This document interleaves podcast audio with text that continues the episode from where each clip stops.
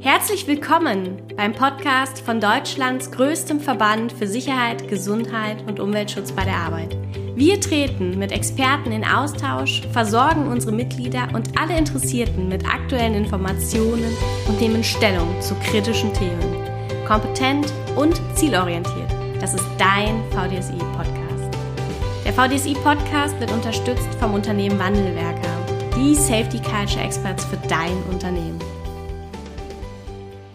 Ich habe heute einen, ähm, ja, einen Gast zu einem ganz bestimmten Thema im Podcast-Interview. Und zwar begrüße ich ganz herzlich Michael Kloth. Hallo, herzlich willkommen. Hallo, Frau Ganske. Sie sind, äh, das habe ich, hab ich nachgelesen auf Ihrer Homepage, selbstständig mit, mit Ihrem eigenen Unternehmen, aber Sie sind auch äh, Diplomphysiker und sind mittlerweile ähm, auch seit einigen Jahren schon Vorstandsmitglied im VDSI seit 2013 und ähm, ja, heute im Podcast zum Thema Arbeitsschutzstandards beziehungsweise Arbeitsschutzregel zu ähm, ja, unserer, unserer aktuellen Situation, also zu unserer Corona-Situation. Das BMAS äh, ja im April einen Arbeitsschutzstandard herausgegeben, der jetzt konkretisiert wurde. Und ich freue mich, dass Sie die Zeit gefunden haben und sich die Zeit nehmen, dort heute einmal inhaltlich, aber auch in der Einordnung mit mir darauf einzugehen. Ganz, ganz herzlichen Dank. Gerne. Vielleicht können Sie, ähm, ich würde sagen, wir steigen direkt ein. Wir machen es dieses Mal ein bisschen anders als sonst. ähm, vielleicht können Sie einmal vorab äh, uns direkt eine Einordnung geben, wie Sie jetzt, äh, was, was Sie auch dafür prädestiniert, dass Sie uns jetzt hier eine ganz gute Einordnung geben können. Das ist nämlich, Sie sind da sehr, sehr im Thema. Ja, gerne.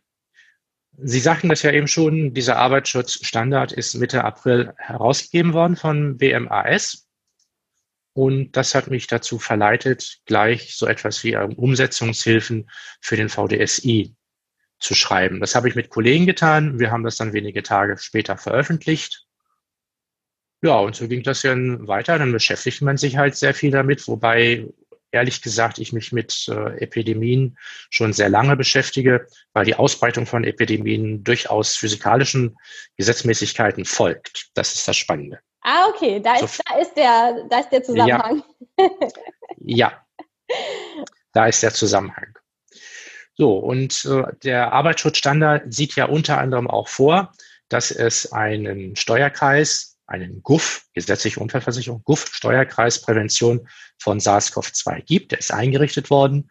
Darunter gibt es vier Arbeitsgruppen. Einer heißt Arbeitsgruppe Arbeitsfeld und in der bin ich für den VDSI, also für die Gesamtheit der Fachkräfte für Arbeitssicherheit vertreten. Bin ich alleine da, das ist sehr umfangreich. Es ist, es sind übrigens auch die Betriebsärzte vertreten, der Dr. Panther vom VDBW ist dort. Also wir dürfen da tatsächlich dann auch unseren Input geben. Und äh, vielleicht können Sie kurz mal, Sie hatten im Vorgespräch schon mal gesagt, was so da auch aktuelle Themen in, in so einem Arbeitskreis sind. Was wird da zum Beispiel? Ja, aktu ganz aktuell geht es darum, diese Mund-Nase-Bedeckungen, ja, die, die tragen wir, manche tragen die lange, manche tragen sie weniger lange. Es geht jetzt um Tragezeitbegrenzung oder manche auch gar nicht. Das geht, das geht gar nicht. ja. Es geht ganz konkret um Tragezeitbegrenzung. Wie lange darf ich die tragen? Wir haben ja, wenn man sich mal die Atemschutzmasken anschaut, also die persönliche Schutzausrüstung, da gibt es ja Tragezeitbegrenzungen und es gibt auch die Notwendigkeit, entweder arbeitsmedizinische Vorsorge anzubieten oder durchzuführen. Mhm. Und da ist jetzt die Frage, wie geht man jetzt mit der äh, Allgemeinheit damit um? Was macht man mit den Mund-Nase-Bedeckungen? Da haben wir jetzt den Auftrag bekommen, haben am Montag schon mal konferiert. Das geht auch alles per Telefon. Mhm ich muss also nicht jedes Mal nach Berlin fahren. äh, ja. Das, das wäre für, im, im, Sinne dieses Arbeitskreises vielleicht auch nicht zielführend. Wenn Sie Nein, das wäre alle, nicht zielführend. Alle dort immer treffen würden. Nein, das wäre, das wäre nicht wirklich zielführend.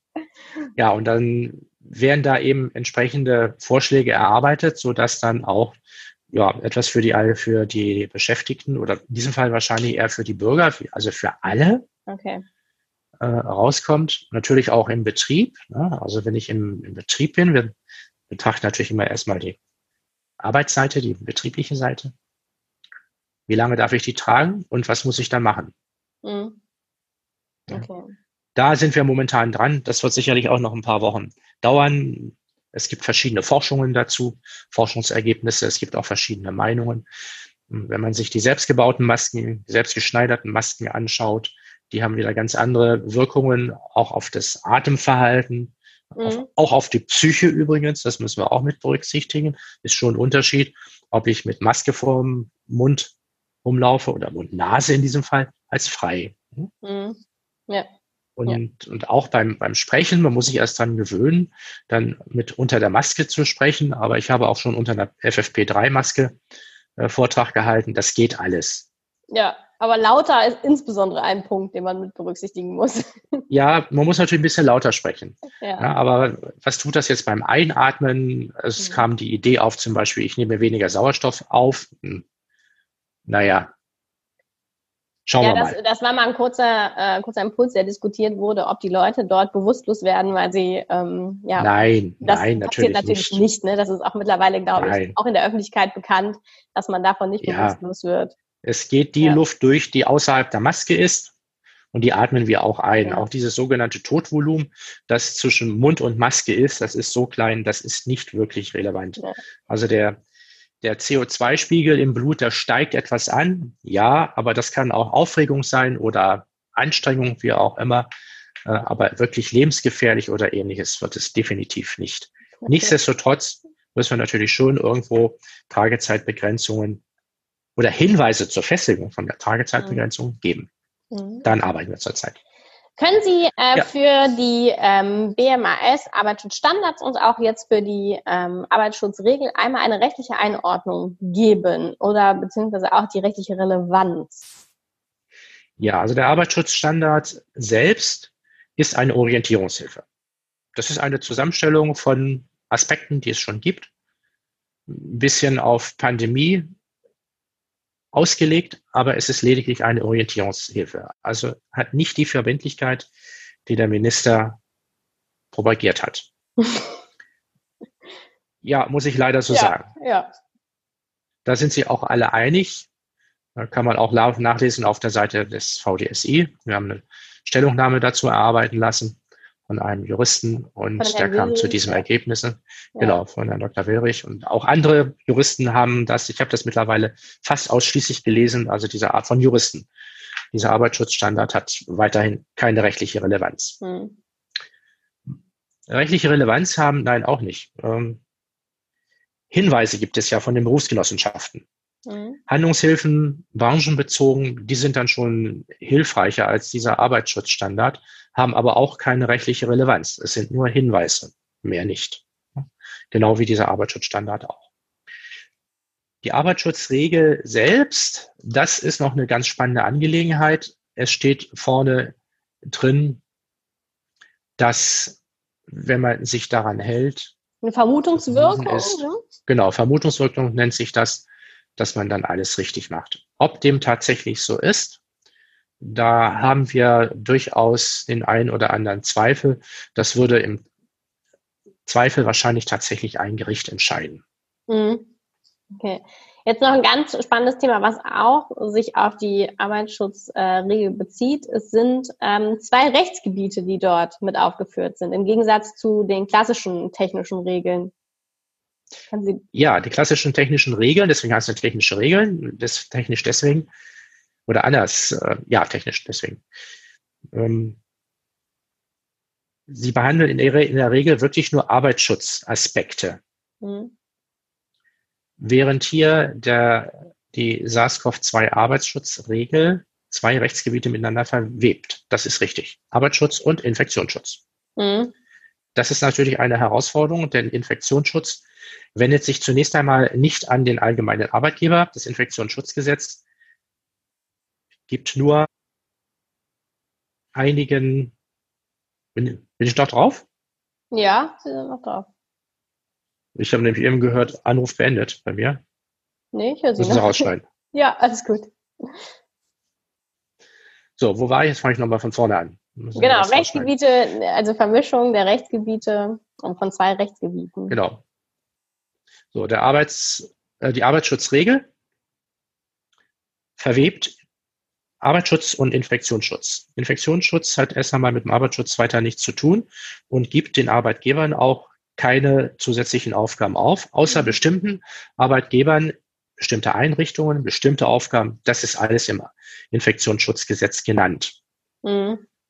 Nichtsdestotrotz muss natürlich der Arbeitgeber seine Beschäftigten auch vor solchen ubiquitären Gefahren wie eben Infektionen, die von außen, die jeder mit sich bringen kann, mitbringen kann, eintragen kann in das Unternehmen, schützen.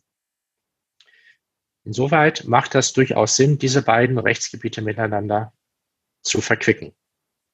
Durchaus. Mehr ist das eigentlich nicht. Okay. aber es sind halt zwei Rechtsgebiete. Da muss man ein bisschen drauf achten. Ja, aber ich finde, das ist hier in dieser Arbeitsschutzregel sehr gut gelungen. Okay. Können Sie ähm, eine kurze Abgrenzung geben zwischen äh, dem, was im BMAS-Papier drinsteht und was jetzt letztendlich dann auch in der Arbeitsschutzregel konkretisiert wurde? Finden sich dort alle Punkte wieder? Ähm, sind dort auch Sachen zusätzlich reingekommen? handelt es sich wirklich um eine konkret, also eine Konkretisierung bezogen auf die einzelnen Punkte. Ich glaube, 17 waren es, ne? Korrigieren Sie mich. 17 Punkte, ja. 17 Punkte, genau. Es gibt durchaus Konkretisierungen, das ist richtig. Der, der Arbeitsschutzstandard als solcher ist in weiten Teilen sehr zielorientiert, ohne konkrete, weitere konkrete Angaben. Das ist in der Regel wirklich konkretisiert worden, definitiv. Es steht zum Beispiel im Arbeitsschutzstandard drin, dass beim Kundenkontakt zum Beispiel irgendwo so eine Abtrennung sein soll, mhm. aber es steht nichts über die Höhe, Breite und so weiter. Mhm. Im Arbeitsschutz, in der Arbeitsschutzregel steht immerhin drin, dass diese Abtrennungen, wenn die Personen stehen, zwei Meter hoch sein soll und wenn sie sitzen, 1,50 Meter hoch sein soll. Also es wird schon konkreter, durchaus. Sehr viel konkreter. Ja. Sind auch Punkte ähm, aus dem BMS-Arbeitsschutzstandard jetzt herausgenommen worden, die sich jetzt in der Arbeitsschutzregel nicht mehr wiederfinden? Also gibt es da auch, ähm, wenn Sie jetzt sagen würden, was sind die wesentlichen Änderungen zum BMS-Arbeitsschutzstandard zur Arbeitsschutzregel? Ja, in der Arbeit, im Arbeitsschutzstandard sind einige Punkte aufgeführt, die, sagen wir mal, sehr diskussionswürdig sind. Zum Beispiel, was die Aufgaben des ASA angeht, des Arbeitsschutzausschusses. Mhm. Das ist äh, berichtigt worden. Es steht dann irgendwo auch zum Thema arbeitsmedizinische Vorsorge etwas drin hinsichtlich ähm, Gesundheitsüberprüfung. Auch das ist ähm, nicht weiter verfolgt worden. Da steht weiter nichts mehr zu drin. Da steht jetzt so sinngemäß drin, wenden Sie sich vertrauensvoll an den Arzt Ihres Vertrauens zu. Mhm. Ähm, das ist auch soweit korrekt. Also da ist weiter nicht drauf eingegangen. Insofern war diese Regel notwendig, um das, was im Arbeitsschutzstandard nicht ganz korrekt dargestellt wurde, ja, gerade zu rücken und mhm. zu konkretisieren. Okay. Muss man so sagen, ja. ja. Aber nichtsdestotrotz, uh, unabhängig davon wird auch der Arbeitsschutzstandard derzeit überarbeitet. Es gibt auch schon Entwürfe dazu und da werden dann auch diese Punkte, die eben nicht ganz den, den rechtlichen Vorgaben hier in Deutschland entsprechen, herausgenommen. Okay. Und das ist zum Beispiel die Gesundheitsüberwachung der Mitarbeiter, die, glaube ich, so in Deutschland nicht, ähm, nicht möglich oder ja, nicht, äh, durchgeführt werden sollte.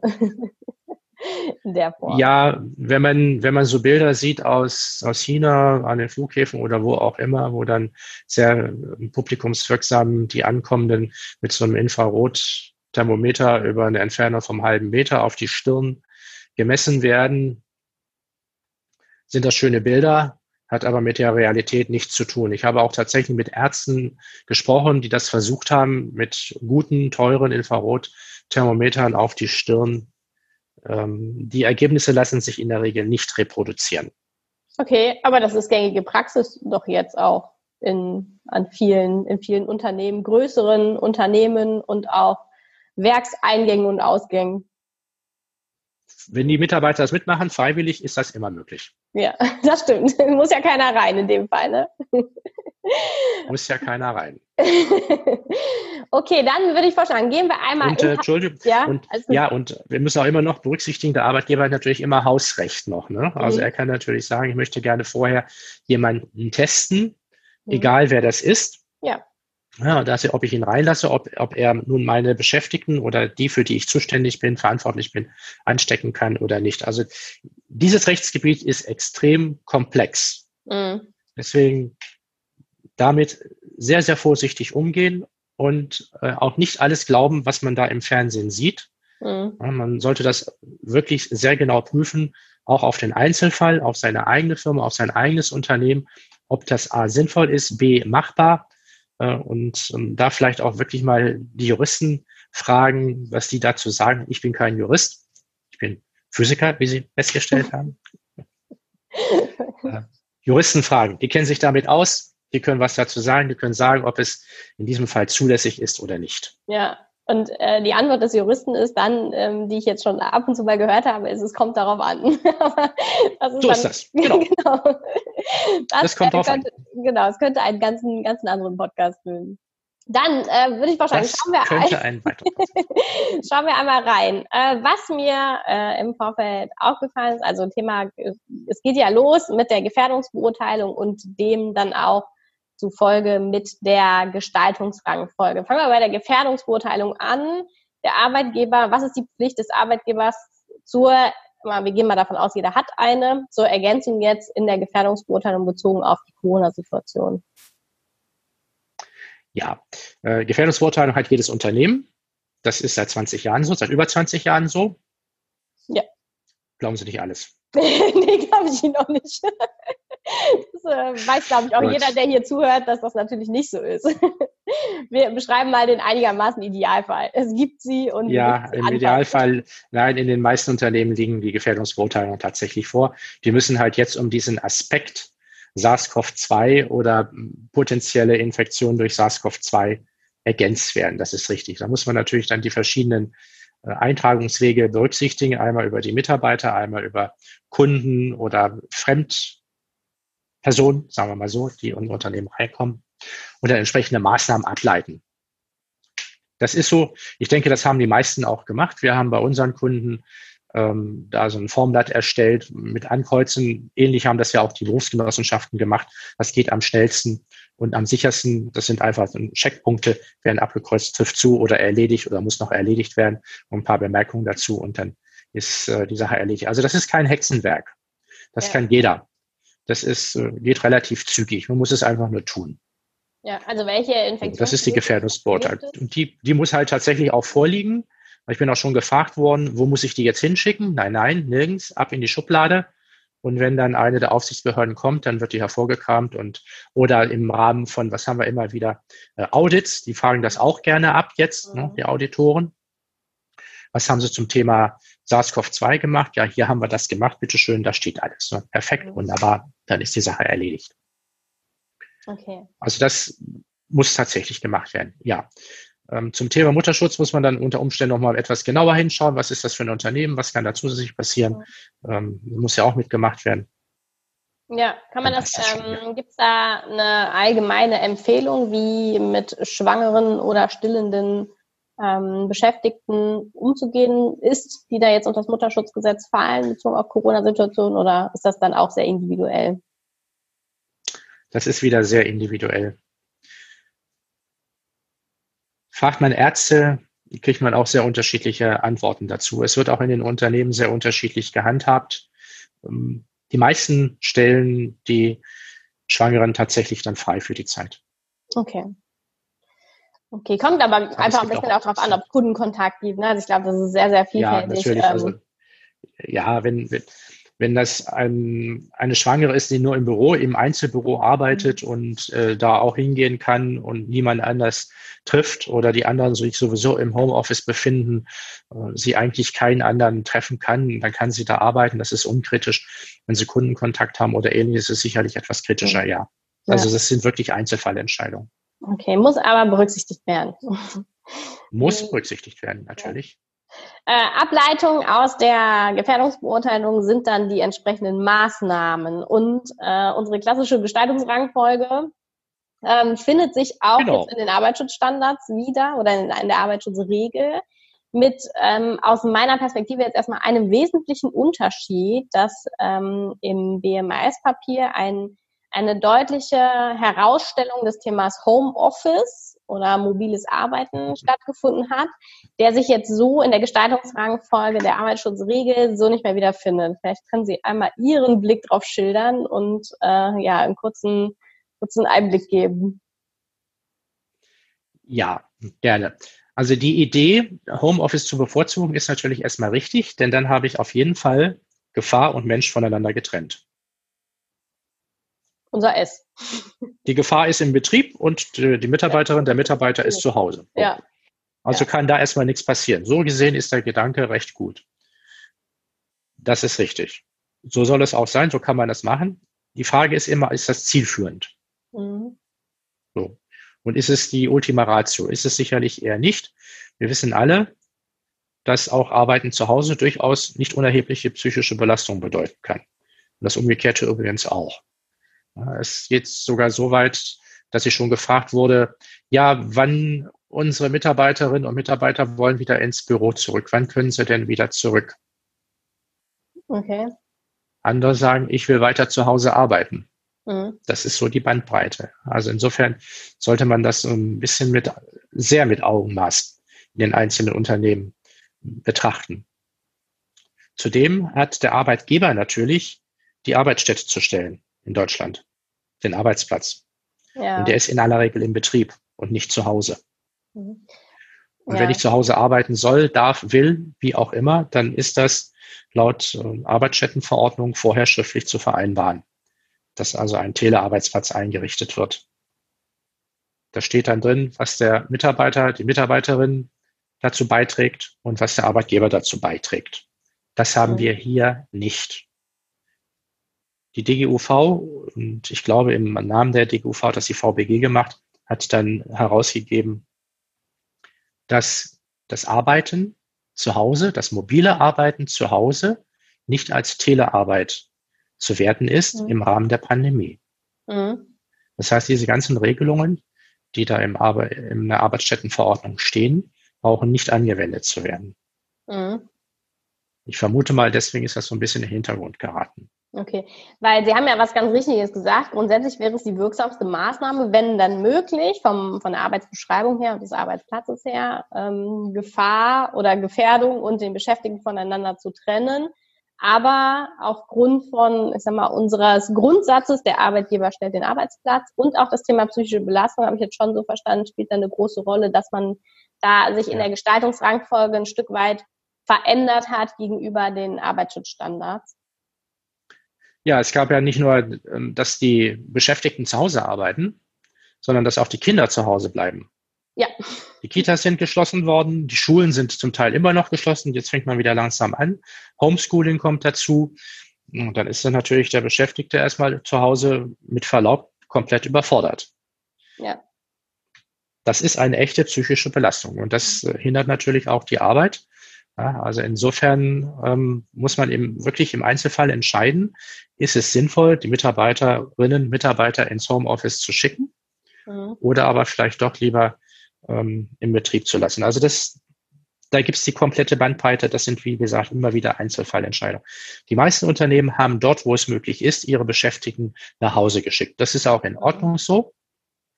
Und erstaunlicherweise arbeiten die Beschäftigten zu Hause auch. ja, ich glaube, so die eine oder andere Führungskraft ist überrascht. ja, das eine oder andere Führungskraft war schon überrascht, dass da tatsächlich was rauskommt. Ja, das ist so. Ja, die Arbeit macht ja sonst keiner. Ne? Also, aber das nur am Rande. Ja, okay. Also aus diesen Gründen heraus ist das jetzt hier in der Arbeitsschutzregel nicht mehr so die erste Wahl. Mhm. Macht ja auch Sinn. Also Sie sehen, wir lernen, wir sind alle lernfähig, das ist auch gut so. Wir haben also den Arbeitsschutzstandard, der war sehr schnell rausgehauen. Ich sage das jetzt mhm. mal bewusst so.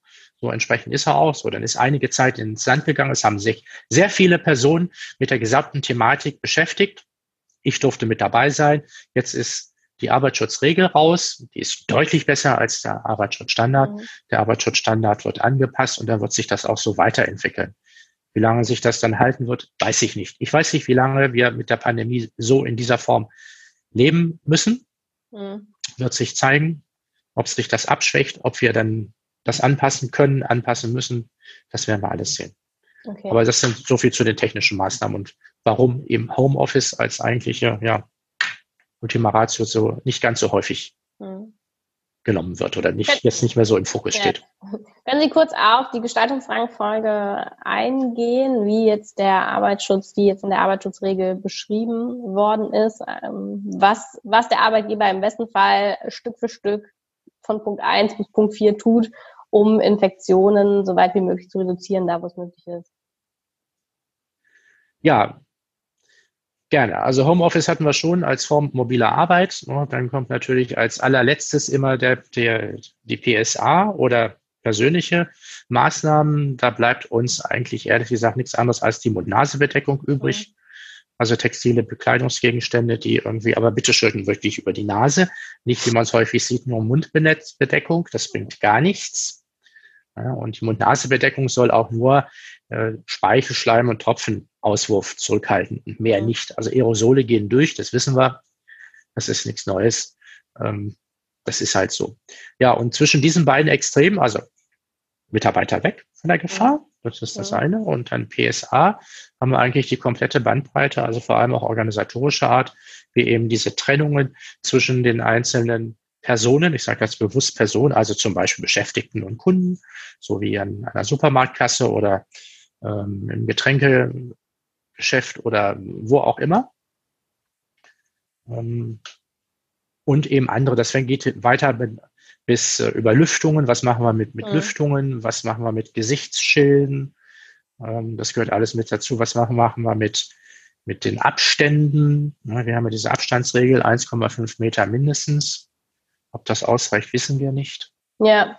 Ja. zwei Meter, aber ja. ja also das ist auch so eine organisatorische Maßnahme in diesem Top-Top-System.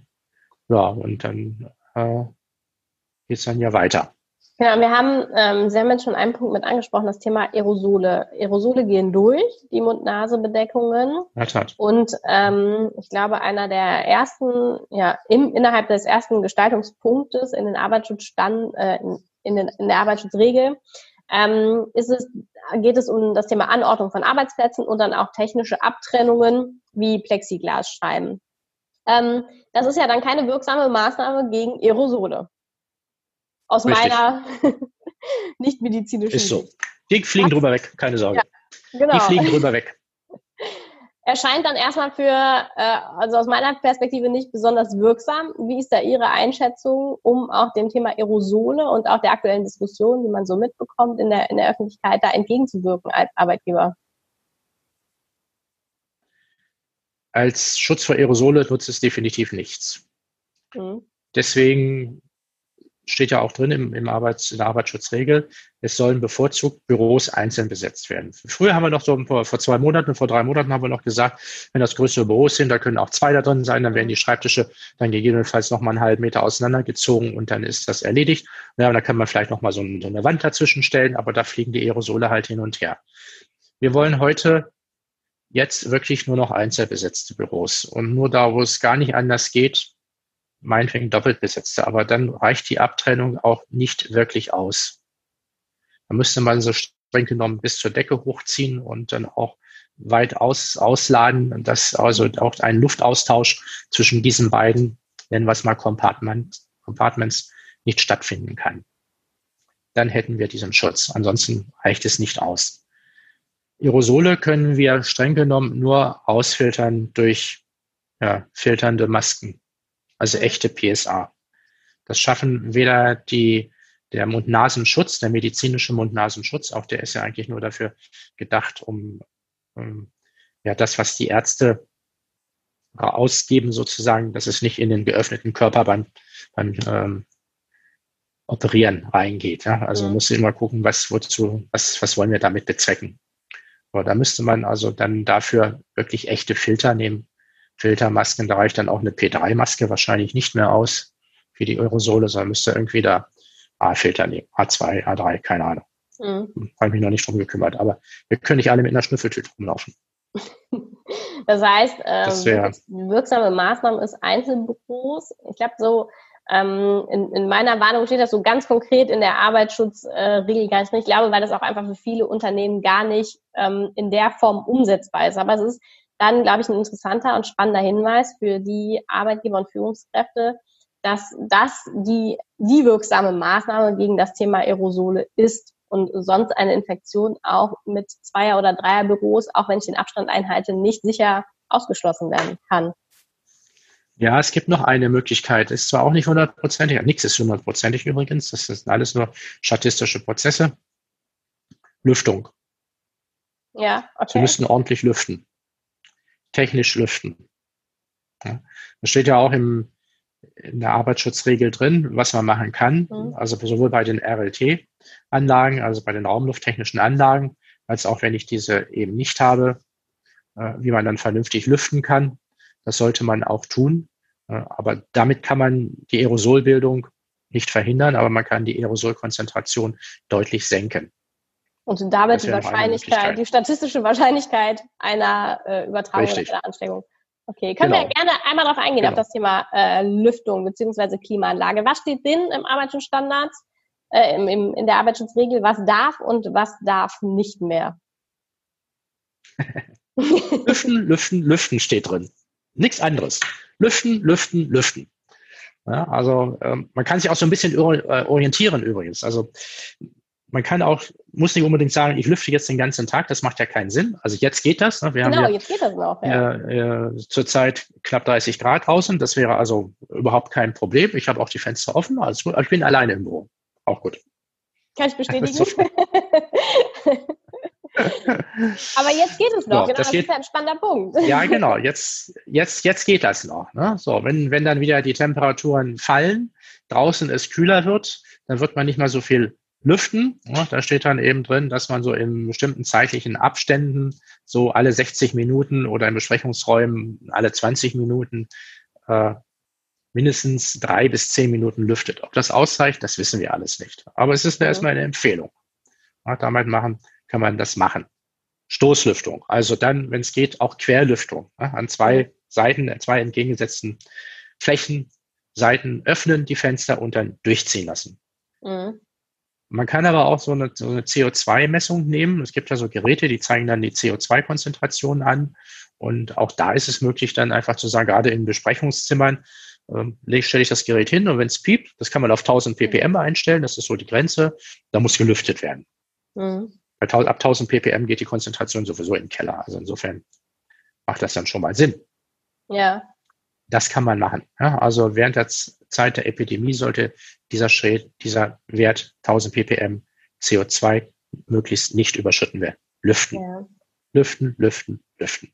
Es gibt ja auch innenliegende Räume, die, äh, wo eine Stoßlüftung oder generell eine Lüftung gar nicht richtig möglich ist. Was machen wir? Was macht der Arbeitgeber am besten mit denen? Zuschließen. Zuschließen. Das ist ernst gemeint. Wie wollen ja. Sie da eine Lüftung hinkriegen? Ja. Das ich sind häufig Räumlichkeiten, die nur eine. ja. ja, das sind häufig Räumlichkeiten, die haben auch nur eine Tür. Sie können also auch nicht irgendwo einen Ventilator da reinstellen. Sie würden die Luft nur umwälzen und das würde nichts bringen. Mhm. Ja, also Sie, ja. Sie bekommen eine, Sie, Sie können den einen Luft, echten Luftaustausch in solchen Räumen nur erreichen, wenn Sie an zwei entgegengesetzten Stellen öffnen könnten und dann mit dem Gebläse irgendwie Ventilator, wie auch immer. Ventilator nutzt da nicht viel, wirklich nicht. Das, mhm. Ein Quirl ist das, der verquirlt die Luft nur. Ja, und das Keine ist echte Lüftung. Aerosole wenig effektiv oder wirksam. Wie sieht das mit äh, raumlufttechnischen Anlagen aus? Dürfen die betrieben werden? Sollen die betrieben werden? In welchem, welcher ja, Art? Bitte, aber bitte, ja, natürlich, RLTs auf jeden Fall. Wenn die da sind, wir brauchen natürlich entsprechende Filtration, also am liebsten HEPA-Filter. Ähm, und wenn es geht, nicht Umluftbetrieb, sondern möglichst Zuluftbetrieb. Ähm, wir haben das ja in der Fleischindustrie gesehen, was passiert, wenn man die Dinger auf Umluft stellt wird das unter Umständen von einem Raum in den nächsten getragen und in den übernächsten und wieder in den nächsten. Das ist nicht zielführend. Ja, War also wirksam also für was anderes. Dabei. Ja. ja. wirksam ist was anderes. Dann, dann, das schaffen auch die HEPA-Filter dann irgendwann mhm. nicht mehr. Okay. Obwohl die schon wirklich gut sind. Okay. Ja, so, also insofern ähm, so, wirklich Zuluftbetrieb, wenn es nicht anders geht. Und eben und, nicht wieder in andere Räume, mhm. sondern Raus, Raus. ins Freie. Raus. Ja, nicht in, nicht in den nächsten Raum. Das ist überhaupt nicht zielführend. Ja, viele sind so gestrickt, ich weiß. Ja, das ja. ist leider das, überhaupt nicht zielführend. Das, das stimmt.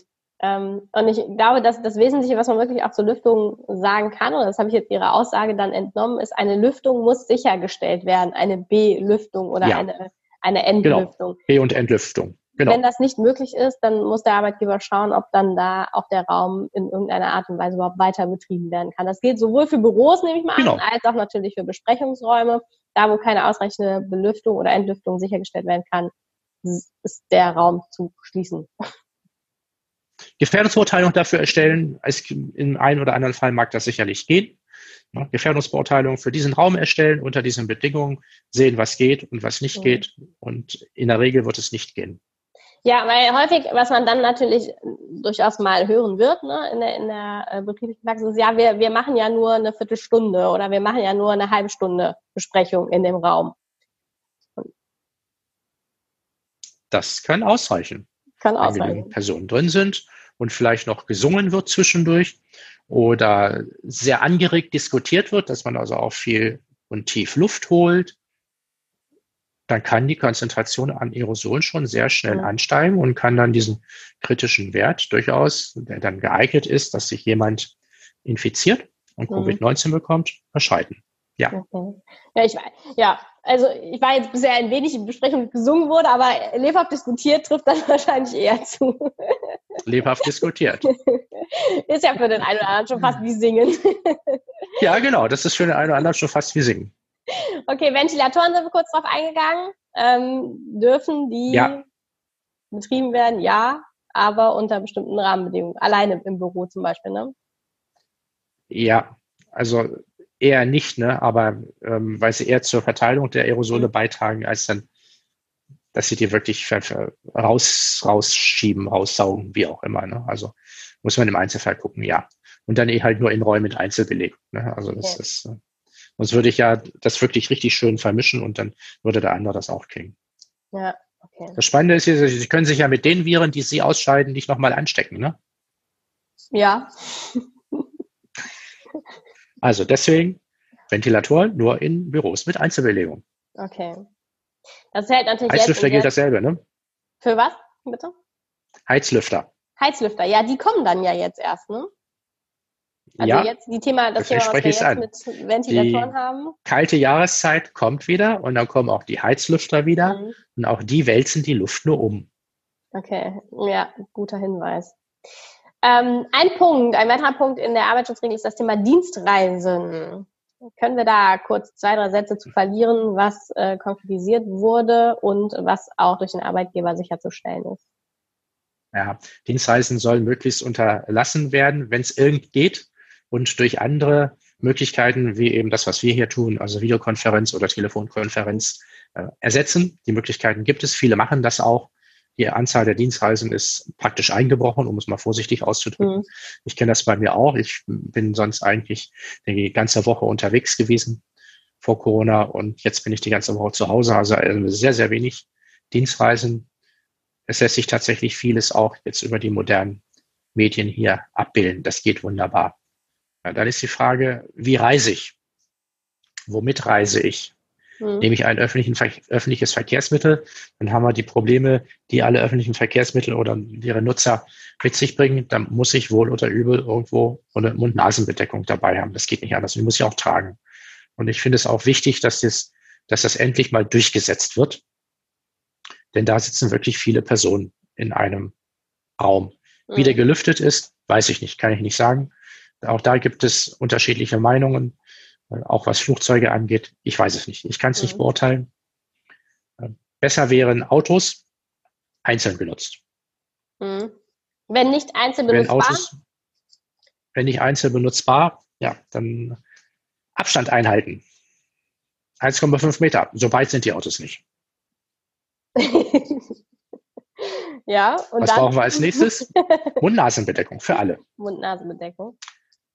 Ja, in unseren Umsetzungshinweisen vom VDSI steht noch drin, außer Fahrer, weil zu dem Zeitpunkt das noch verboten war. Mittlerweile haben ja alle Bundesländer, soweit ich mich erinnern kann, ja, alle Bundesländer gesagt, in Zeiten von Corona dürfen auch die Fahrer einen Mund-Nasen-Bedeckung mhm. tragen. Ja, weil also man muss zum Beispiel auf dem Blitzerfoto alle, erkennbar sein, ne? Genau, man muss auf dem Blitzerfoto erkennbar sein. Okay, das geht aber jetzt auch. Aber auch das, ähm. Also man darf, der Fahrer darf jetzt auch eine Mund oder muss dann in dem Fall, wenn Abstände nicht eingehalten werden, auch eine Mund-Nasen-Bedeckung tragen. Ja. Okay. Ja. Ähm, genau. ist, ist, also äh, dann zur, ähm, kann ich dann mein Auto voll besetzen? Ganz ja, Abstand können wir sowieso nicht einhalten. Und wenn gar nichts anderes geht, kann ich nur noch einen FFP3-Filter empfehlen.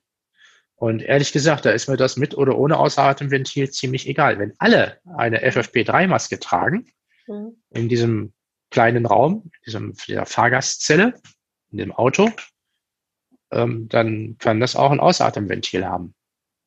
Können alle Ausatemventile haben. Ausatemventile erleichtern das Atmen unter diesen FFP3-Masken schon erheblich. So ist das nicht.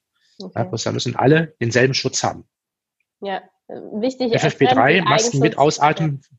Genau, äh, dienen nur dem, dem Eigenschutz und nicht dem Fremdschutz. Ne? Wenn, wenn aber alle Fremdschutz, nein, Eigenschutz tragen, ist das in Ordnung, dann geht das. Mhm.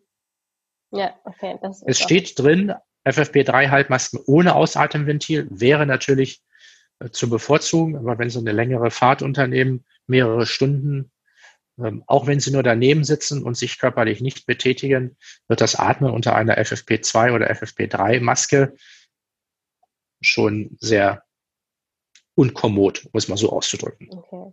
Also für Dienstreisen gilt, ähm, aufs erforderliche Mindestmaß begrenzen und dann im besten ja. Fall mit dem Auto alleine fahren und äh, alles andere nimmt dann, glaube ich, auch drastisch an, ähm, ja, an Wirksamkeit, sollte ein, ein Covid-Infizierter dabei sein, ab. Ne? Genau. Okay. Äh, Thema Verkehrswege. Ja, dann, Entschuldigung, Verkehrswege. noch eine Ergänzung. Ja, alles gut. Nein, Verkehrswege, Verkehrswege. Spannendes Thema. Ja, Verkehrswege. Möglichst nicht begegnen. Breite Flure. Mhm. Haben wir nicht überall. Ne, dass, dass jeder rechts geht. Haben wir leider nicht, nicht überall. Ja, da gilt nicht nur die Abstandsregel, sondern auch so ein bisschen diese Abstandsaufenthaltsregel. Ne? Wenn man sich einfach nur begegnet, äh, ist das sicherlich nicht so wild. Aber wenn man jetzt stehen bleibt und noch ein paar Worte wechselt, dann wird es schon etwas schlimmer. Schön wäre es, wenn wir natürlich irgendwo sowas wie Einbahnregelungen hätten. Mhm. Also Flure nur in eine Richtung benutzt werden. Das lässt sich leider nicht überall einrichten. Das ist die Krux. Und äh, insofern muss man dann halt eben wohl doch wieder Mund-Nasen-Bedeckung tragen. Ja, okay. Halt so. Also Gestaltungsrangfolge mäßig steht es ja in der Regel so drin, dass wirklich die Einbahnstraßen zu bevorzugen sind, wenn da, wo es möglich ist. Fall. Und genau. ähm, so, dass man sich nicht entgegenkommt. Und, es geht ja. Und auch, was äh, sehr konkret jetzt mit drin steht, ist, dass äh, ja Kennzeichnungen durchgeführt werden sollen, ne? die dann auch dem, dem Arbeitnehmer oder dem Anwender erleichtern, sich daran halten zu können, sowohl für die Einbahnstraßen als auch für das Einhalten von Abständen. Das gilt generell. Also in Zeiten von der Pandemie sollte man das, was man gerne möchte, nicht nur verbal äußern, sondern auch mit Zeichen, zum Beispiel mit Abstands, Abstandsmarkierungen, kennen wir auch von den Kassen, von den Einkaufskassen oder ähnliches, von Pfeilen, um die Richtung anzugeben oder auch äh, an Türen zum Beispiel Hinweise zu geben. Ich denke jetzt mal so an Küchen zum Beispiel. Achtung, nur zwei Personen oder ähnlich oder maximal zwei Personen oder maximal, ich war heute Morgen in einem Betrieb, die haben sich auf vier Personen geeinigt in der Küche, die ist etwas größer, die Küche, also maximal vier Personen, wirklich hinschreiben, maximal vier Personen. Mhm. Also Kennzeichnung klar machen durch Schilder, durch Piktogramme, durch sonstige Markierungen, was man will. Das ist wichtig. Abtrennungen auf, auf dem Boden. Ja. Okay. Das ist und, wichtig. Und im Bevorzugen die Einbahnstraßen. Also die Einbahnstraßen sind da zu bevorzugen. Auf jeden Fall. Da muss man zwar manchmal etwas länger laufen, aber das tut ja dem Menschen in aller, aller Regel auch ganz gut, sich ein bisschen mehr zu bewegen. Passt. ja, und zum Thema äh, muss man manchmal ein bisschen mehr laufen. Das trifft natürlich auch insbesondere das Thema Aufzüge. Ne? Ja, Aufzüge. Letzte Woche war ich noch im Urlaub. Die haben auch einen Aufzug, einen relativ kleinen Aufzug.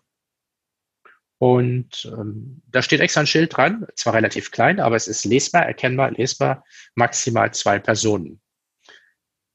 Das hindert aber nicht dann, wenn da zwei drin sind und die Tür geht auf, dann bleiben wir stehen, Und dann sagen die, kommen Sie doch rein. Ja, habe ich erst gestern erlebt. Wir sind nicht eingestellt.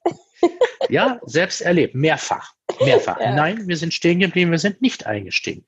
Ja, also die, die Personenzahl in den Aufzügen, in den Aufzugskörben bitte beschränken, ein oder zwei, je nachdem wie groß er ist. Mehr dürften das nicht werden, manchmal vielleicht auch drei noch, aber mehr dürfen das eigentlich nicht werden. Hm. Ja, und da muss man entweder warten oder die Treppe nehmen. Ja. Und wenn es geht, also da auch da häufig die Abstände nicht eingehalten werden können, Mund-Nasenschutz, bitteschön. Hm. Okay. Oder es sind Personen aus dem gleichen Haus, aus demselben Haushalt. Ja, kann ja grundsätzlich im Betrieb auch passieren, ist eher selten der Fall. Das aber, kann passieren. ja. Aber es kann passieren, ja. Also ja, durchaus. Das äh, Thema Arbeitsmittel. Was können wir denn dazu sagen? Arbeitsmittel, die müssen natürlich sicher sein, sicher verwendbar. Dieser Begriff sicher verwendbar hat natürlich in diesen Zeiten, in Pandemiezeiten, eine ganz andere Bedeutung. Das heißt, sie müssen auch so sein, dass ich mich damit dadurch nicht anstecken kann. Mhm. Es bleibt einem also nichts anderes übrig, als die Arbeitsmittel zu desinfizieren. Ja. Wer und wie auch immer, das hat der Arbeitgeber festzulegen. Ich kann aber auch Arbeitsmittel beschaffen. Hier meine Tastatur zum Beispiel arbeite nur ich dran. Die muss ich nicht jedes Mal desinfizieren. Aber Arbeitsmittel, die von mehreren Personen verwendet, schräg, verwendet werden können, mhm sind regelmäßig zu, zu reinigen und zu desinfizieren. Ja, das ist ja, ist ja ein wesentlicher Unterschied zwischen Reinigung und Desinfektion. Müssen die gereinigt werden oder tatsächlich steht drin, dass sie desinfiziert werden müssen? Die Arbeitsschutzregel spricht in der Regel nur noch von Reinigen. Mhm. Sie sagt auch, äh, eine vorsorgliche Flächendesinfektion wird nicht als notwendig erachtet. Mhm. Darüber lässt sich trefflich streiten. Okay. Ich habe, ja, ich habe mal gelernt, solche unbehüllten Viren, die kann man auch mit Seife und Wasser mhm. kaputt kriegen. Das ist dann eher ein mechanischer, also das durch dieses Reiben, eher ein mechanischer Effekt, aber das geht auch. Insofern kann man auf so eine Desinfektion tatsächlich verzichten. Ja, bin ich dabei, ja. Okay. Aber, aber viele, ja. viele wollen halt desinfizieren und meinen, das sei sicherer. Das hat eine psychologische Wirkung, ne? Das hat, genau, das hat eher psychologische Wirkung. Weil das natürlich auch das ist, was wir ja in den ähm, Einkaufszentren oder egal wo wir hingehen, erleben. Es steht ja keine genau. Seife am, äh, am Eingang, sondern es steht immer Desinfektionsmittel bereit. Und das suggeriert genau. natürlich, genau. ähm, dass wenn der Arbeitgeber nur eine Reinigung vornimmt, oder ganz persönlich, ne, nicht, nicht wertend oder auch nicht medizinisch belegbar, dass, ähm, ja, dass, der, dass da ein anderer Schutz besteht für den einen oder anderen, als wenn ich jetzt in einem Einkaufszentrum bin, auch wenn das nicht der Fall ist. Richtig. Ja, und das führt dann zu so Diskussionen. Ja, ja. ja. Äh, Im besten Fall aber personenbezogene Arbeitsmittel, glaube ich, ne? Da wo möglich. Im besten Fall personenbezogene Arbeitsmittel, ja. Und wie gesagt, wenn, wenn Arbeitsmittel halt von mehreren benutzt werden, dann müssen sie gereinigt oder gegebenenfalls auch desinfiziert werden. Das muss man im Einzelfall entscheiden. Okay. Wir haben ja viele also ich kenne das von, ja. von, von Spediteuren zum Beispiel, wo die Fahrzeuge ähm, dann von verschiedenen Fahrern benutzt werden. Die werden zwischendurch wirklich einfach komplett ausgesprüht, mhm. desinfektionsmäßig. Mhm. Kann man es, machen. Ja, und es gibt auch einfach, glaube ich, Arbeitsplätze, wo eine Reinigung nicht möglich ist. Ne? Weil für eine Reinigung braucht man tendenziell Wasser und dann, da wo nicht möglich ist, ist dann die Desinfektion vielleicht genau. auch der, äh, der, der sinnvollere, die sinnvollere Maßnahme. Genau. Genau. Ähm, wir haben ja viele Unternehmen, die auch äh, in Schichten arbeiten, ähm, Schichtsysteme über unterschiedliche, auch gemeinsame Pausenzeiten, Arbeitszeiten. Was können wir denn zum Thema Arbeitszeiten und Pausenzeiten und Schichtplanung kurz aufführen? Alles so weit auseinanderziehen, wie es irgendwie geht. Viele Unternehmen haben ja dann schon sehr früh begonnen. Also ich betreue Unternehmen, da haben wir schon im Februar angefangen, uns Gedanken über Schichtpläne zu machen, die normalerweise einschichtig arbeiten. Mhm. Äh, zum Beispiel Wasserversorger, Abwasserentsorger, mhm. Energieversorger, solche Sachen. Da ging es dann nicht nur um den Schutz der Beschäftigten, sondern natürlich auch um die Sicherstellung der Versorgung der Bevölkerung. Und da haben wir schon sehr früh angefangen, A, B, A, B, C-Schichten zu bilden. Ähm, und das funktioniert auch. Also das muss man wirklich auseinanderziehen, dass die dann also zu unterschiedlichen Zeiten anfangen, nicht alle auf einmal reinstürzen und auch wieder rausstürzen dann natürlich ja. am Arbeitsende, sondern die Arbeitszeiten gestaffelt beginnen, Arbeitsende gestaffelt beginnen, die, die Pausen dann auch entsprechend staffeln. Ich habe ein Unternehmen, das ich betreue, die haben eine Kantine, da dürfen, dürfen jetzt maximal zwei Personen sein. Diese Kantine ist dadurch, und dass sie das alles entzerrt haben, praktisch rund um die Uhr für die Pause belegt, für mhm. irgendeine Pause belegt. Ach, da kann man da so Slots buchen, ne? Im Grunde genommen. Da kann man, ja, genau. so also wenn ich da mal eine Veranstaltung habe, ich kann das momentan keinen Slot buchen. So, so Candlelight Ja, ich kann das, funktioniert momentan nicht. Nein, irgendwie so Informationen der Beschäftigten, wenn ich da irgendwas machen will, das kann ich momentan bei denen in der Kantine nicht machen. Okay, und das gilt ja, aber natürlich auch für ähm, Umkleiden, ne? also Umkleiden, Duschen, auch Dasselbe. da ähm, gilt natürlich, ja. dass für Schichten auch da eine Entzerrung herbeiführen. Ne?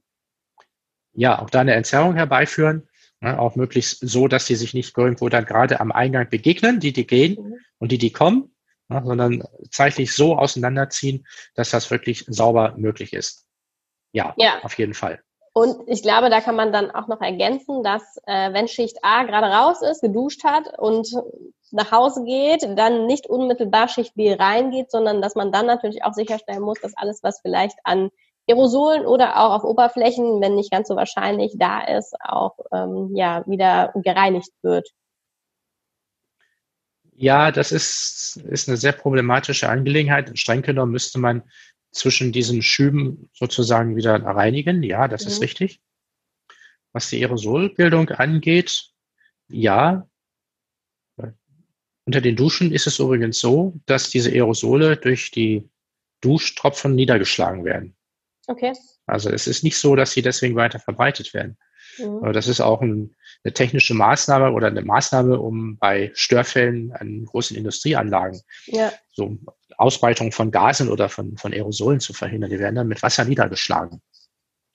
Also Duschen sehe ich persönlich als nicht, nicht so kritisch an, wie es allgemein angenommen wird. Aber nichtsdestotrotz, es sind mehr oder weniger geschlossene Räume. Wir haben mhm. in diesen Umkleideräumen häufig keine vernünftige Lüftung, muss ich leider sagen. Mhm. Und äh, da wäre es schon schön, wenn man zwischendurch dann wenigstens die Oberflächen ähm, nochmal wenigstens reinigen kann. Desinfizieren ja. muss vielleicht nicht unbedingt sein, aber reinigen. Ja, meistens sind die Umkleiden für die Vorzeigeräume. nicht wirklich, nein. Okay. Nicht wirklich. Geht dann ja auch für Aufbewahrung Arbeitskleidung ne? und persönliche Schutzausrüstung. Ne? Also ja, also persönliche Schutzausrüstung ist in, in den meisten Betrieben, das hat sich durchgesetzt, wirklich personenbezogen. Mhm. Ähm, die muss ja sowieso schon immer, wenn die von mehreren Personen genutzt wird, muss sie zwischendurch desinfiziert mhm. werden. Äh, da hat sich eigentlich nichts dran geändert. Okay. Ähm, außer, außer vielleicht, dass die bei noch mehr Unternehmen persönliche Schutzausrüstung eingepackt ist, irgendwo in Schränken oder in, in Kästen und nicht mehr irgendwo offen rumliegt. Also das, das hat sich schon geändert. Entwicklung. Und wenn, ja, ja, positiv. Und wenn sie tatsächlich dann von, von anderen benutzt werden sollte, also es geht ja, es gibt ja PSA, die kann man durchaus auch in Corona-Zeiten von mehreren Personen nutzen lassen. Denken wir mal an Absturzgeschirre zum Beispiel. Muss mhm. ja nicht mhm. jeder sein eigenes Absturzgeschirr haben. Ähm, die kann man dann reinigen oder meinetwegen auch desinfizieren und das Thema erledigt. Okay. Das geht schon. Ansonsten sollte PSA-mäßig jeder seine eigene persönliche Schutzausrüstung haben. Ja. Dann ein weiterer spannender Punkt ist das Thema Unterweisung. Unterweisung ist ähm, in vielen Unternehmen ähm, oder in der, in der Wahrnehmung vieler Unternehmen, glaube ich, schon etwas, was grundsätzlich face-to-face -face erfolgen muss. In manchen gesetzlichen Vorschriften ja. steht es auch drin, Gefahrstoffe, PSA, das ist etwas, was ich nicht auf irgendeine alternative Art und Weise machen kann. Ähm, und so wird es auch gelebt, auch wenn jetzt natürlich solche ja. Software-Tools äh, Stück für Stück immer kommen, verlassen sich die Unternehmen in den meisten Fällen nicht darauf und machen so eine zusammenfassende Unterweisung, wo sie sich tatsächlich die Unterschrift dann auch äh, im Face-to-Face-Gespräch abholen. Jetzt äh, steht in den Arbeitsschutzregeln eine, ein weiterer Punkt zum Thema Unterweisung mit drin. Wie gehen wir mit elektronischen Unterweisungen um? Wir gehen mit elektronischer Unterweisung in der Zeit der Pandemie genauso um wie vorher auch. Das sind Hilfsmittel. Ich muss aber irgendwo eine Verständniskontrolle mit einführen. Dann ist mhm. das überhaupt kein Problem. Dann geht das auch. Man kann aber auch in Zeiten der Pandemie durchaus Face-to-Face-Unterweisungen durchführen, auch für größeren Gruppen. Nur die Größe der Gruppe sind natürlich kleiner als vorher. Das ist richtig. Mhm. Das funktioniert nicht mehr. Das heißt, der Aufwand, Unterweisung zu betreiben, wird deutlich höher. Ja. Gebe ich Kann ganz ich, offen zu. Würden Sie denn sagen, dass das ist so ähm, dass ich jetzt, äh, so wie wir uns jetzt ja, wir sehen uns ähm, über Video, ähm, kann ich das auch in, oder diese Art der Kommunikation auch für eine Unterweisung nutzen unter Selbstverständlich. Rahmenbedingungen. Ich berücksichtige die Verständnisprüfung und auch, dass der Kollege Rückfragen. Selbstverständlich. Selbstverständlich. Okay. Selbstverständlich. Wissen Sie, ob es da ein Urteil darüber gibt, ob das Face-to-Face -face ist? Das, nee, da muss ich passen. Das ist eine spannende Frage, muss ich mal recherchieren. Also ich habe Unternehmen, die, die machen das so. Mhm. Ja, also das wird dann so, wie wir uns jetzt sehen, wird das genauso gemacht. Auch im Gespräch, auch mhm. mit klarer Anweisung. Ja. Sie haben das so und so zu tun. Und dann hinterher kommt dann nochmal die Frage, haben Sie das verstanden? Wie sollen Sie das tun? Ne, mhm. Können Sie das nochmal kurz wiederholen? Und das wird dann auch notiert. Mhm. Ja, also das, das wird durchaus gemacht. Ähm, diese Programme haben immer den Nachteil, man weiß nie, ob das wirklich derjenige selbst gemacht hat, den es betrifft, oder ob das seine Tochter. Ja, genau, bei so äh, elektronischen Softwareunterweisungen zum ja, Beispiel. Das, ne? Ja. Genau, das ist immer so die, die Gefahr dabei. Die kann man ja von sonst wo machen, kann man von zu Hause aus machen, jetzt in Zeiten von Corona sowieso. Mhm. Um, ähm, und da wissen wir nie, wer das dann wirklich gemacht hat. Ja, also insofern ist das ein bisschen problematisch. Uh, aber rein theoretisch machbar ist das schon. Ja, okay. Ich bevorzuge, ich persönlich bevorzuge wirklich Face-to-Face. -face. Ich stelle mich auch da vorne hin und mache das auch dann gerne unterstützend für den, ähm, den eigentlichen Unterweiser, der das mhm. machen muss, also für den Vorgesetzten, mhm. mache ich das gerne. Entweder im Lehrgespräch oder dann auch mit Fragen, wie auch immer. Mhm. Oder auch mit Fragebögen, die dann hinterher ausgeteilt werden und dann beantwortet werden. Das kann man jetzt auch machen. Ja. Halt mit weniger Personen. Ja, ja. Da gehen halt in so, so, einen Raum nicht mehr 30 rein, da gehen nur noch 10 rein. Da muss ja. ich halt drei Veranstaltungen machen. Ja, aber aus Ihrer Perspektive ist auch diese Art der Face-to-Face, -face, die wir jetzt haben, über einen Zoom-Call, über ein Teams mit Video, ganz, ganz wichtig, ne? Dass, wenn mit der Video, andere ja. vielleicht nicht nebenbei Netflix oder ähm, seine, genau. seine Nachrichten ähm, anguckt, ne, dann ist das auch eine, genau. eine Möglichkeit der adäquaten Unterweisung. Selbstverständlich. Okay. Ähm, ich würde kurz auf den Punkt psychische Belastung nochmal eingehen wollen, bevor wir dann Richtung Vorsorgen kommen, so als letzter, letzter Schritt. Psychische, psychische Belastung haben wir schon mal kurz angesprochen, ist ein, ein ja. großes Thema geworden, ist es rechtlich gesehen schon lange, ne? aber jetzt gerade in ja. der Pandemiesituation nochmal ein großes Thema. Ja, ist ein ganz großes Thema. Ähm, ich bin da mit dem, was da drin steht, auch was im Arbeitsschutzstandard selbst drin steht, nicht wirklich zufrieden. Denn die psychischen Belastungen ergeben sich zum Beispiel, wenn ich zu Hause arbeite, nicht aufgrund der Tatsache, dass ich zu Hause arbeite, sondern auch, dass die Kinder mit zu Hause sind und Homeschooling machen oder dass der Partner auch noch zu Hause ist. Mhm. Und beide machen jetzt äh, Homeoffice. Und häufig sind die Häuser oder die Wohnungen nicht so groß, dass man sich eben in zwei weit äh, entfernten Zimmern zurückziehen kann. Das sind dann eher die, die Belastungen. Die haben aber nicht unbedingt etwas damit zu tun, dass sie zu Hause arbeiten, sondern eben, dass der Partner mit zu Hause arbeitet, die Kinder noch da sind oder äh, keine Ahnung. Also das gibt es viele, viele Möglichkeiten. Ja, die müssen natürlich mit zu, zu berücksichtigen. Das Spannende bei diesen psychischen Belastungen ist immer, ermitteln kann ich sie.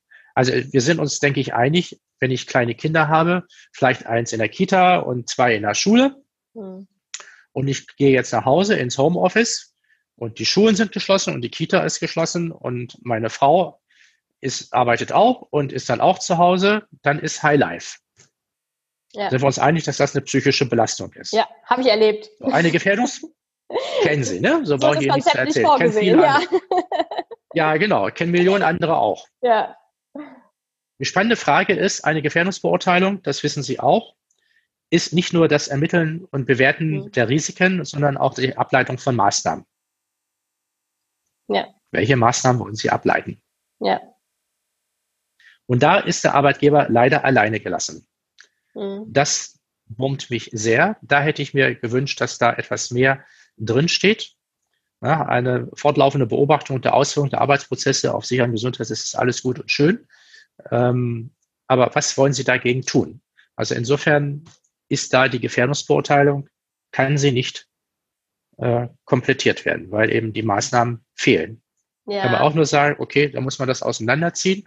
Ja, der eine Partner arbeitet von, ähm, von, von 6 bis ähm, 14 Uhr und der zweite arbeitet dann von 14 bis 22 Uhr und ähm, abwechselnd kümmern sich um die. Ne? Dann. Aber andere Konflikte, ja. Also, genau. genau also auch ne? Also arbeitszeitgesetzlich, ne? Das, das spielt ja Arbeitszeit, ja, natürlich. Sein, ne? Ja, natürlich. Ja, natürlich. Ja, ähm, also ich hätte mir ehrlich gesagt da etwas konkretere Vorschläge oder auch, auch Erleichterungen gewünscht äh, diesbezüglich, denn da können wir nicht wirklich etwas tun gegen ja. diese psychischen Belastungen. Ähm, bleiben. Und da ist leider, das werden Sie selber kennen, da werden Sie wirklich mit alleine gelassen. Sie müssen ja. selber sehen, wie Sie das regeln.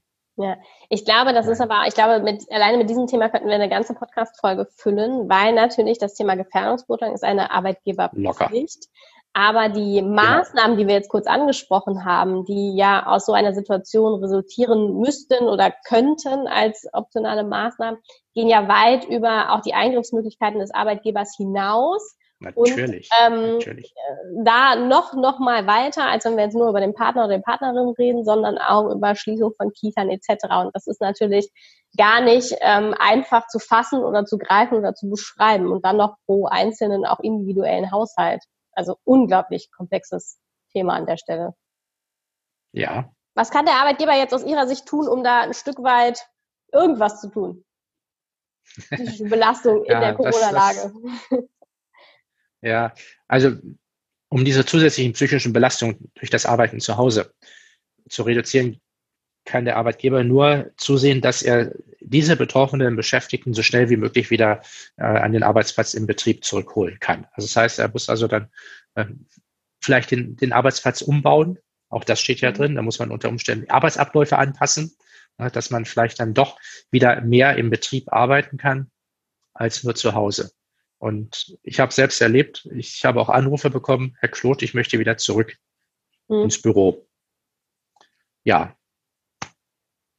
das sind dann solch, solche Auswüchse. Ne? Also da ist dann der Arbeitgeber, wenn es dir möglich ist, dann wirklich gefordert, dann vielleicht zu sehen, ob man die Arbeitsabläufe im eigenen Unternehmen so anpassen kann, dass die Beschäftigten wieder zu, oder Teile der Beschäftigten, nicht alle, mhm. Teile der Belegschaft wieder zurückkommen können und von da aus arbeiten ja. können auch sehr, sehr individuell, weil für den einen oder anderen ist es auch ein Gewinn, ne? vielleicht wie von zu Hause arbeiten zu können. Aber da die Freiheiten zu haben, für die, die es besser, für die, die es besser, ähm, ja, die besser zurechtkommen zu Hause, ja. ja, für die anderen aber dann auch gerne die Möglichkeit schaffen, dass sie wieder zurückkehren können.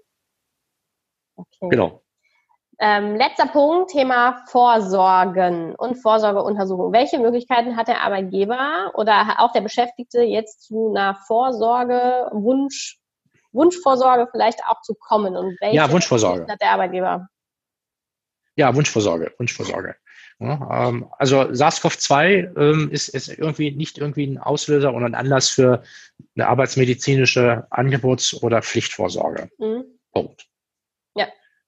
Ich weiß nicht hier. Also wir reden hier jetzt nicht über den Ärzte. Bereich der Biostoffverordnung und technischen Regeln äh, biologische, für biologische Arbeitsstoffe. Da sieht die Sache wieder anders aus. Wir gehen ja mit diesem SARS-CoV-2 nicht um. Also es unterliegt mhm. in dem Fall erst einmal nicht der Biostoffverordnung, sondern es ist allgegenwärtig. Mhm. Und dafür gibt es halt diese arbeitsmedizinische Vorsorge nicht. Wohl aber als Wunsch, als Wunschvorsorge. Mhm. Ja, also das kann man machen. Das, das ist kein Problem. Ähm, auf jeden Fall sollte sich der Arbeitgeber vom Betriebsarzt, von der Betriebsärztin beraten lassen. Was kann er überhaupt tun? Mhm. Das zweite ist Fristen. Mhm. Die Pandemie dauert jetzt oder die, die Pandemiephase dauert jetzt seit Mitte März. Das sind jetzt irgendwo so um die fünf Monate. Ähm, da ist sicherlich die eine oder andere arbeitsmedizinische Vorsorge oder der Zeitraum für die nächste arbeitsmedizinische Vorsorge überschritten. Fragen, was kann man tun? In vielen Fällen kann man das sicherlich verschieben, gerade dann, wenn es Angebotsvorsorgen sind. Mhm. Ja, also muss man halt sehen, ob das geht. Wieder Gefährdungsbeurteilung. Ne? Die ergibt sich das, Gefährdungsbeurteilung erstellen, mit dem Betriebsarzt, Betriebsärztin zusammen machen und dann kann man das entscheiden. Ähm, und wenn das nicht geht, so bestimmte, die muss man halt durchführen, dann muss man die halt sehen, dass man die durchführt. Das wird nicht anders gehen. Okay. Aber die, es kommen natürlich noch andere Sachen hinzu. Es ist nicht nur das Virus selbst, sondern es sind auch ja, psychische Belastungen, da möchten die ein oder anderen Beschäftigten auch drüber reden. Ängste, mhm. was geschieht jetzt? Jetzt habe ich Angst, was geschieht jetzt mit meinem Unternehmen? Oh, jetzt bin ich schon im Homeoffice, die haben jetzt bald keine Arbeit mehr für mich, dass man vielleicht auch den Betriebsarzt dafür einsetzen kann, einfach mit den Beschäftigten zu reden und ja. zu sagen, das ist normal, was wir hier jetzt gerade tun. Es geht ja. darum, den Fortbestand des Unternehmens und deines Arbeitsplatzes zu sichern. Mhm. Das kann der Betriebsarzt vielleicht viel besser rüberbringen als der Unternehmer. Mhm. Also dafür kann man sie gut ein, äh, einsetzen. Generell Aufklärung auch in, über Infektionsgefahren. Hm, es geistert doch sehr viel, auch mit Verlaub, sehr viel Quatsch im Netz rum, was so Infektionsgefährdungen angeht durch äh, das Virus. Mhm. Schauen wir mal. Okay. Also das, das ähm, wäre. Und dann gibt es natürlich auch immer noch, wenn der Betriebsarzt jetzt da nicht rein will, ähm, es gibt ja immer noch die Möglichkeit der Telemedizin. Ist ja nun auch reingeschrieben worden. Genau, ja, da können Sie gerne noch zwei Sätze zu sagen, wenn das äh, können nämlich auch, also äh, Vorsorge, Vorsorgeuntersuchungen, wenn da womöglich, können auch über Telefon. Genau. Genau, also zumindest Anamnese und da kann der Arzt mhm. ja immer noch entscheiden. Der Vorteil der, der arbeitsmedizinischen Vorsorge ist ja die Beratung mhm. und nicht nur die Untersuchung. Die Untersuchung ist ja erst zweitrangig. Ne? Der, der Betriebsarzt soll beraten. Das kann er häufig auch am Telefon kann auch die Anamnese am Telefon erheben. Mhm. Das ist kein Problem. Er kann sich Arbeitsplatzgegebenheiten am Telefon schildern lassen oder kann Fotos mhm. oder Videos per das Internet bekommen. Das ist alles kein Problem. Er muss ihn ja nicht zwingend untersuchen, den Probanden. Mhm.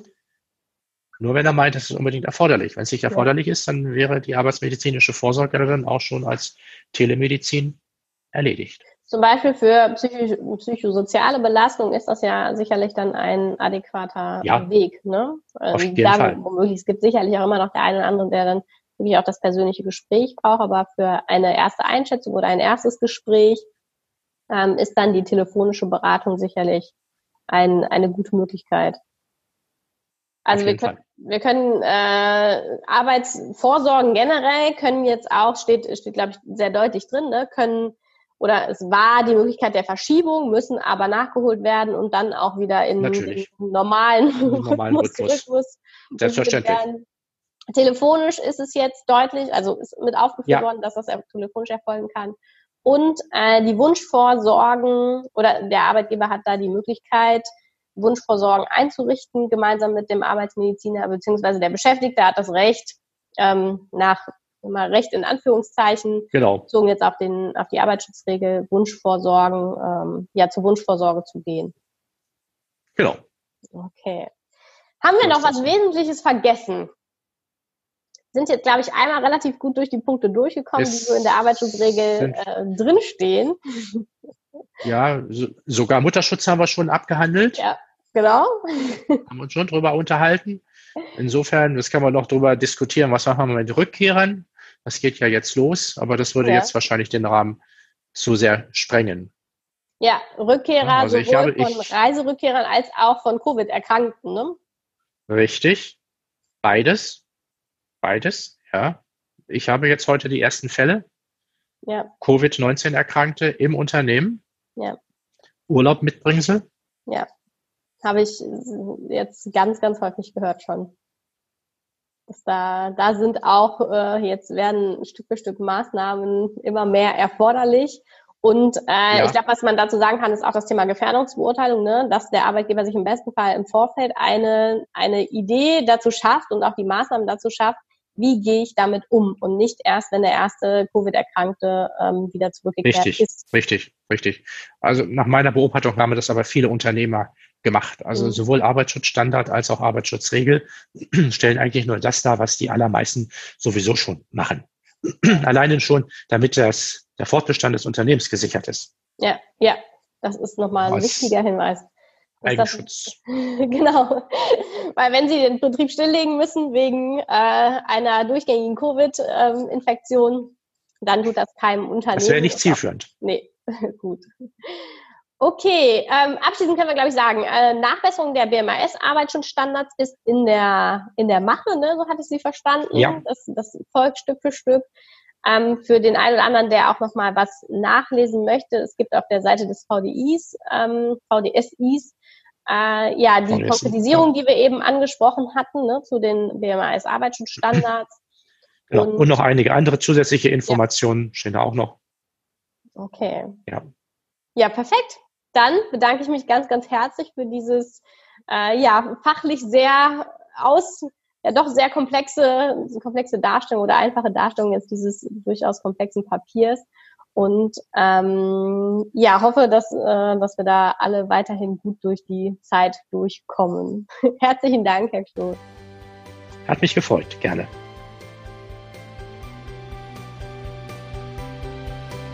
Danke, dass du diese Weiterbildungsmöglichkeit zur Sicherheit, Gesundheit und Umweltschutz nutzt. Der VDSI ist eine starke Gemeinschaft aus Experten, die ihr Wissen vernetzen und ganzheitliche Lösungen für die Praxis finden. Möchtest du ein Teil dieser Gemeinschaft werden und von diesem Netzwerk profitieren? Dann werde jetzt Mitglied.